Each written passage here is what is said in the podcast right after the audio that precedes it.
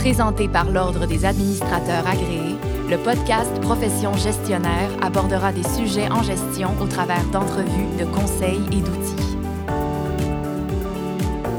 Chaque semaine, de nouvelles crises font surface sur nos fils de réseaux sociaux ou sur nos médias préférés.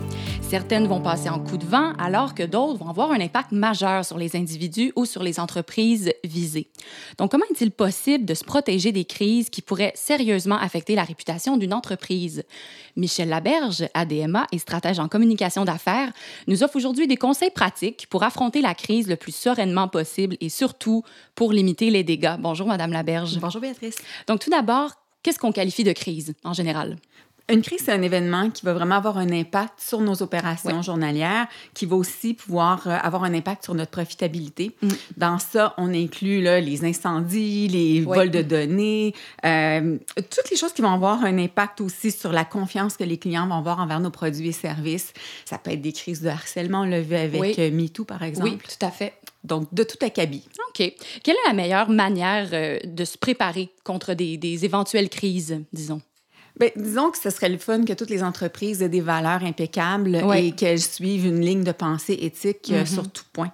Euh, je pense que d'une manière annuelle, il faut s'assurer vraiment avec notre comité de direction qu'on laisse les gens euh, communiquer les petits problèmes de l'entreprise et que ça remonte jusqu'à la présidence ou à la direction pour qu'on puisse régler ces, ces situations-là. Mm. on le sait, les lanceurs d'alerte sont souvent des employés et euh, ça peut nous éviter d'avoir des situations qui sortent à l'externe si on a déjà réglé les problèmes à l'avance.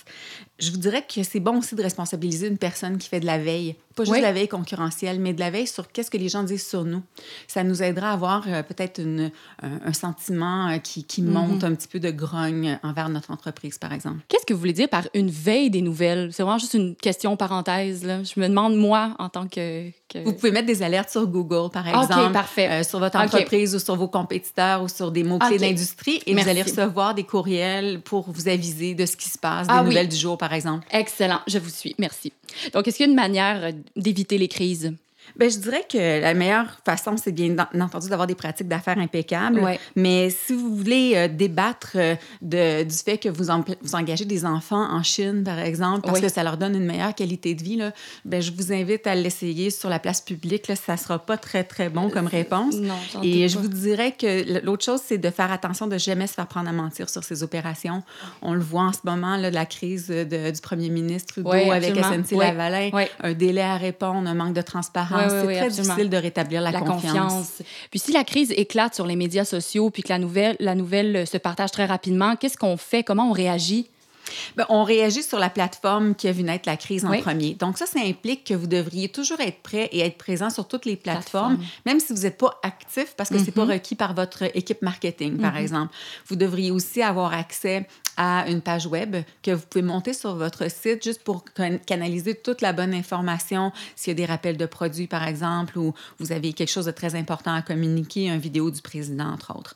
Donc, euh, vous devriez aussi déterminer à l'avance qui est responsable de parler ou de, de distribuer les listes de personnes à appeler quand il y a une crise qui se passe sur les médias sociaux gardez la tête froide, respirez, essayez de voir c'est quoi l'impact réel que ça aura sur votre entreprise. Puis n'oubliez pas que euh, c'est souvent une, une, expression que j'avais, mais quand vous vous retrouvez nu dans la vitrine, c'est le temps d'être digne, puis c'est le temps de, de, prendre les choses avec un hmm. grain de sel et de ne pas lancer des tomates aux autres. Il faut prendre ce qui est là, il faut faire avec. On a souvent vu les pratiques défaillantes arriver de, long, de longue haleine, donc on devrait être prêt à répondre. Puis une fois qu'on est en pleine crise, qu'est-ce qu'on communique? Quand vous êtes dans la crise, la première chose souvent, c'est qu'on va soit s'excuser oui, ou on va euh, au moins faire preuve d'empathie envers euh, les personnes touchées et on va dire comment on va régler le problème. C'est les mhm. deux premières choses qu'on va faire.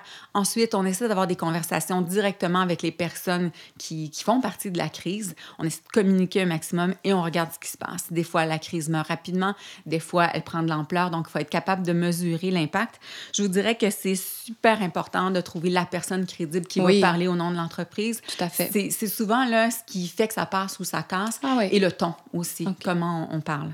Donc finalement, avec tout ce qu'on s'est dit, il faut un plan il faut préparer un plan de crise. C'est ce qu'on retient. Absolument. Si vous pensez qu'il y a une chance que le président meure, vous devriez avoir un plan de crise, par exemple. La plupart des gens ne pensent pas à ça, mais il faudrait savoir, il faut que le comité de direction sache à quoi s'en tenir si la crise éclate.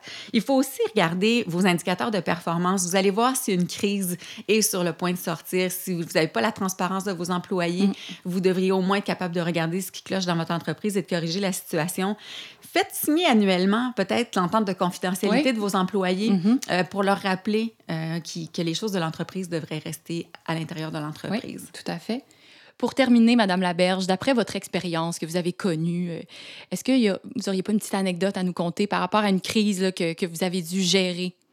Bien, entre autres, on était dans une entreprise très bien structurée avec des très bonnes pratiques d'affaires mais vous savez, il arrive des accidents. Donc, il est arrivé un accident, un, un, de nos employés euh, qui était euh, habillé en Père Noël, qui faisait une présentation, a eu un accident avec un des oh, équipements et est tombé dans le coma et oh. euh, était plusieurs jours à l'hôpital. Et on a dû gérer la crise parce que les médias ont appris avant nous qu'il était en Père Noël. La CSST avait liqué cette information-là.